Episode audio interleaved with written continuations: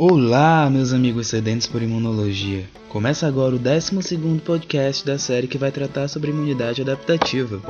Meu nome é Joaquim Júnior, sou estudante de biotecnologia pela Universidade Federal do Ceará e monitor da disciplina de imunologia, vinculada ao Centro de Ciências também da Universidade Federal do Ceará.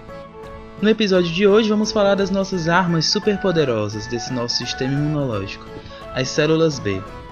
Vamos conhecer de forma geral os diferentes tipos de células, bem como as diferentes respostas que elas geram, e a qual nação de bárbaros elas vão direcionar essas respostas. Então, se você quer saber mais sobre esse grande universo da imunologia, siga-me neste podcast e aproveitem!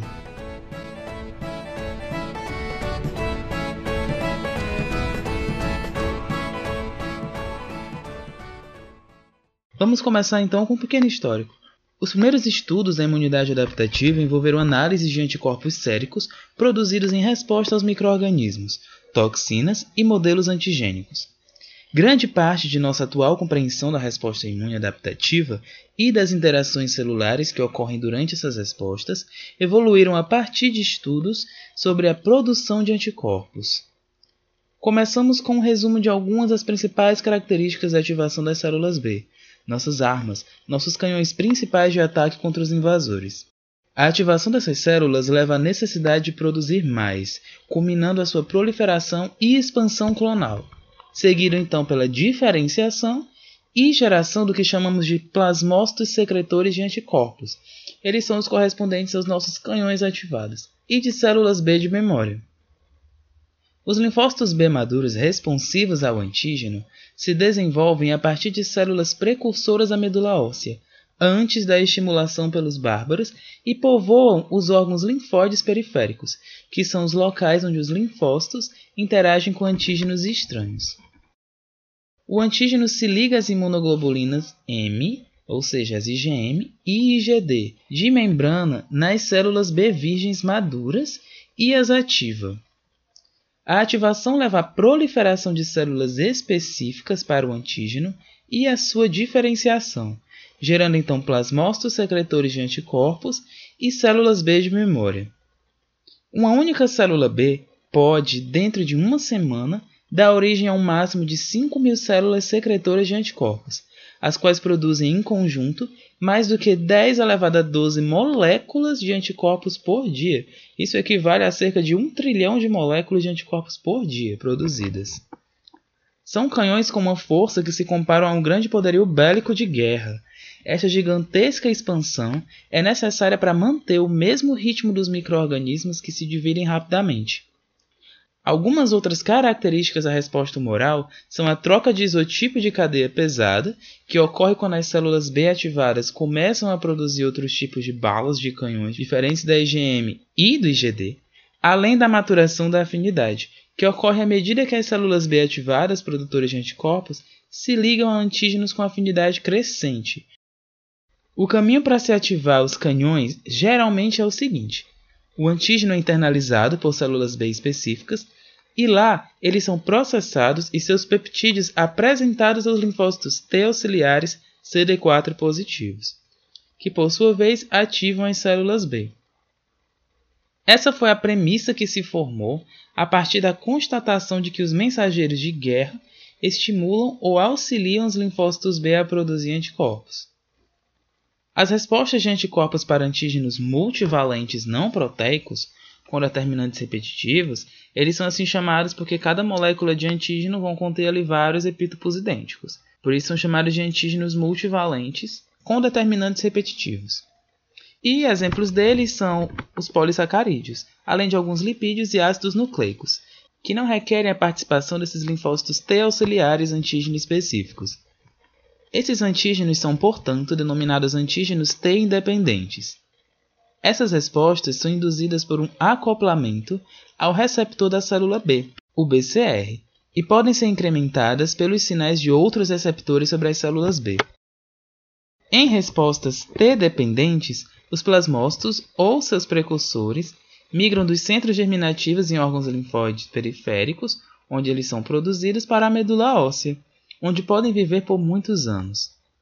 Esses plasmócitos de vida longa secretam continuamente anticorpos que proporcionam proteção imediata sempre que o microorganismo pode ser reconhecido por esses anticorpos infecta o indivíduo. Algumas linhagens de células B ativadas de forma T-dependente podem se diferenciar em células de memória. Essas células B de memória vão sobreviver a um estado de repouso, sem secretar anticorpos por muitos e muitos anos. Mas elas, no caso, vão montar respostas rápidas em encontros posteriores com o antígeno. A troca de isotipo e a maturação da afinidade são caracteristicamente observadas em respostas imunes humorais dependentes de células T, a antígenos proteicos. Esses dois processos resultam da estimulação de células B por células T auxiliares. Outra característica é que as respostas humorais podem ser divididas entre primária e secundária, diferindo qualitativa e quantitativamente. Bom, as respostas primárias elas vão resultar da ativação de células B imaturas, que nunca foram estimuladas, enquanto a secundária já vai ocorrer após a estimulação dos cones expandidos de células B de memória. Ou seja, a resposta primária ela resulta da ativação de células bem maturas, enquanto a secundária já vai ser uma resposta que vai ser mediada por essas células B de memória. Por fim, é válido ressaltar que diferentes populações de células B vão responder preferencialmente a diferentes tipos de antígenos. Isso ocorre porque as células B foliculares em órgãos linfóides respondem principalmente produzindo anticorpos contra antígenos proteicos que requerem a colaboração com as células T auxiliares. Enquanto isso, as células B da zona marginal, que estão presentes ali no baço, e as células B1 que estão presentes em outros tecidos linfóides, como o peritônio, vão reconhecer já os antígenos multivalentes, não proteicos. Para iniciar as respostas de anticorpos, os antígenos precisam ser capturados e transportados para as áreas onde ficam as células B nos órgãos linfóides. Os antígenos então vão iniciar um processo que vai ativar a célula B e geralmente trabalha em conjunto com outros sinais que são gerados durante as respostas imuninatas. Respostas essas que são desencadeadas por microorganismos durante as infecções ou por adjuvantes em vacinas. Vamos aqui ver comigo como funciona todo esse processo de ativação? Bom, primeiro temos aqui a captura do antígeno e a apresentação do antígeno para a célula B. Sabemos que as células B foliculares constituem a maior parte dos linfócitos B presentes, certo? Elas entram nos tecidos linfóides secundários, como o baço, e os tecidos linfóides da mucosa, por meio de vasos sanguíneos localizados nas zonas de células T. Depois disso, elas migram então para o folículo da zona de células B desse tecido. E esse movimento é guiado aí por quimiocinas. Essas quimiocinas elas vão ser secretadas por células dendríticas foliculares. Desse modo, os antígenos podem ser apresentados às células bem maturas de diferentes formas e por várias rotas, dependendo de que nação aquele bárbaro é proveniente e como ele tentou invadir o reino. A maior parte dos antígenos provenientes dos tecidos são transportados por linfonodos aos vasos linfáticos. Eles podem então alcançar a zona de células B por meio de alguns circuitos, que fazem com que eles interajam diretamente com as células B específicas. Uma outra via é uma em que os macrófagos capturam vários microorganismos ou complexos antígeno-anticorpo e vão apresentá-los aos folículos. Muitos antígenos são grandes demais para serem capturados pelos macrófagos. Desse modo, eles podem ser capturados na região ali medular pelas células dendríticas e transportados então para os folículos, onde vão poder ativar as células B. Os antígenos de imunocomplexos ainda podem se ligar aos receptores do complemento em células B da zona marginal, o que pode então fazer com que haja uma transferência desses antígenos para a região das células B foliculares. Em relação aos patógenos que eles saem correndo, sendo transportados pelo sangue, eles podem ser capturados pelas células dendríticas plasmocitoides, sendo então transportados para o baço, onde podem ser apresentadas as células B da zona marginal.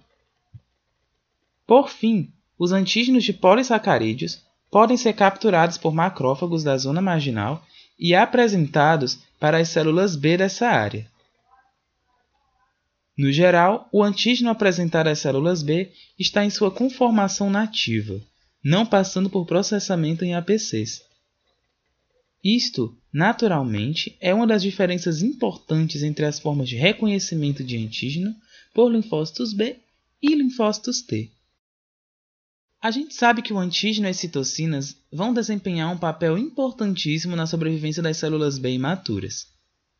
As células B foliculares que são imaturas, por exemplo, elas vão sobreviver por períodos limitados até que se encontrem com o antígeno. Para iniciar a ativação desses linfócitos B, que eles são específicos aos antígenos, é necessário haver a ligação do antígeno às moléculas de imunoglobulina de membrana, que em conjunto com as proteínas associadas àquelas que vimos nos episódios anteriores, IgA e Igβ, constituem um complexo receptor de antígeno de células B maduras, o BCR. Quando os bárbaros são capturados pelas forças do rei, ou seja, após a ligação do antígeno ao receptor, ocorre liberação de sinais bioquímicos às células B, iniciando então o processo de ativação. Mas prestem atenção. Esse evento é característico de antígenos multivalentes que são independentes de células T. Quando se trata de antígenos monovalentes e que são dependentes de células T, o receptor vai internalizar o antígeno e, se ele for uma proteína, ele é processado em peptídeos que podem ser apresentados na superfície das células B, para que as células T auxiliares possam então reconhecê-los. Em resposta a antígenos multivalentes, as células que se encontram em estado de repouso entram na fase G1 do ciclo celular e são acompanhadas por um aumento no tamanho da célula. Algumas células B vão se diferenciar em plasmócitos secretores de anticorpos. A ativação dessas células B vai resultar em um aumento da expressão de MHC de classe 2 e de coestimuladores B7. A expressão de receptores para citocinas, que são derivados das células T, também fica aumentada, permitindo que esses linfócitos estimulados pelos antígenos respondam as citocinas que são secretadas pelas células T auxiliares.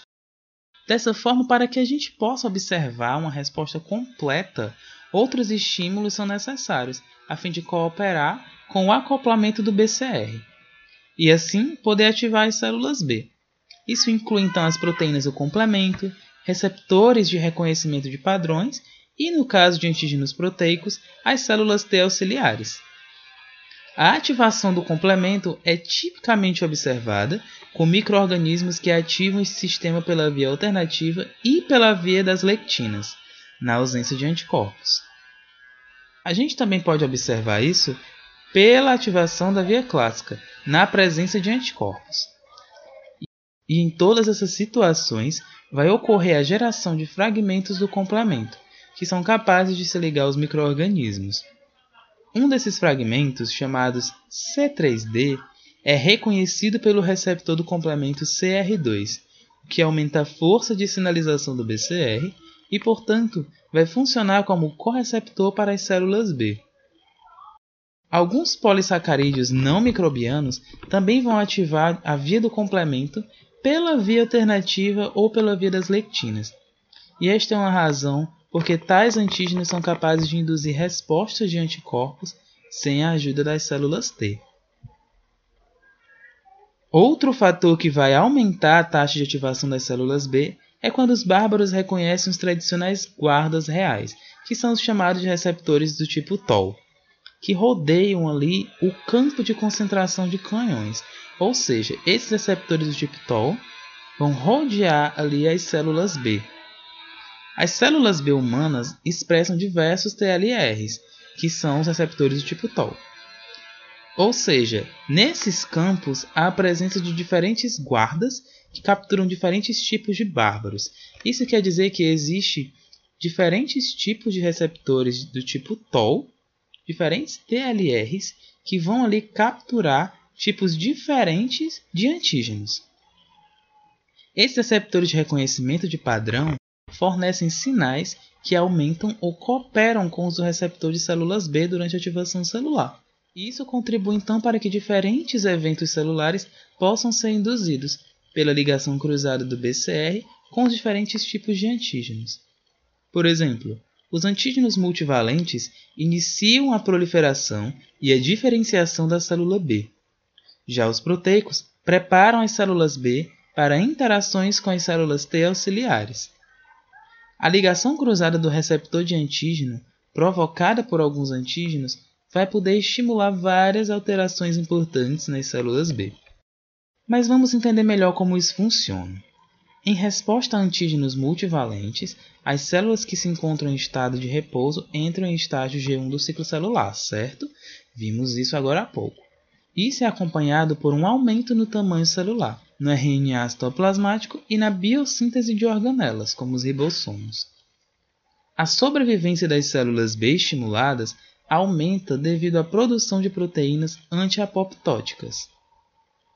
A ativação das células B pelo antígeno vai resultar em um aumento da expressão de moléculas do complexo maior de histocompatibilidade e de coestimuladores B7, motivo pelo qual as células B estimuladas pelo antígeno são ativadoras mais eficientes dos linfócitos T auxiliares do que as células B imaturas.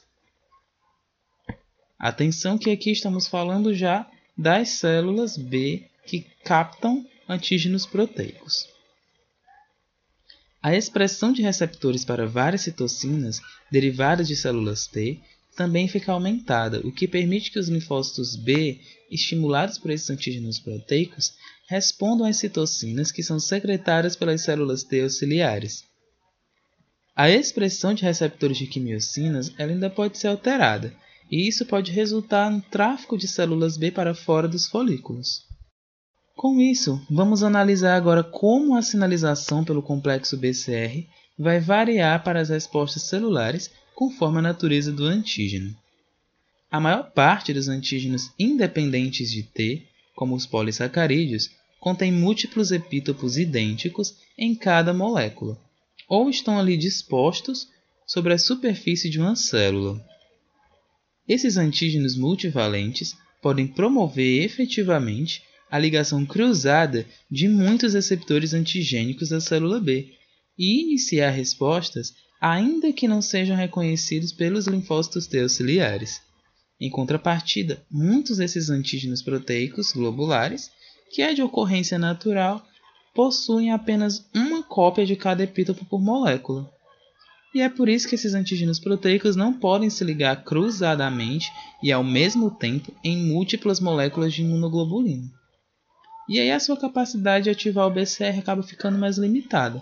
Por esta razão, eles geralmente não induzem sinais que podem levar à proliferação e à diferenciação de células B.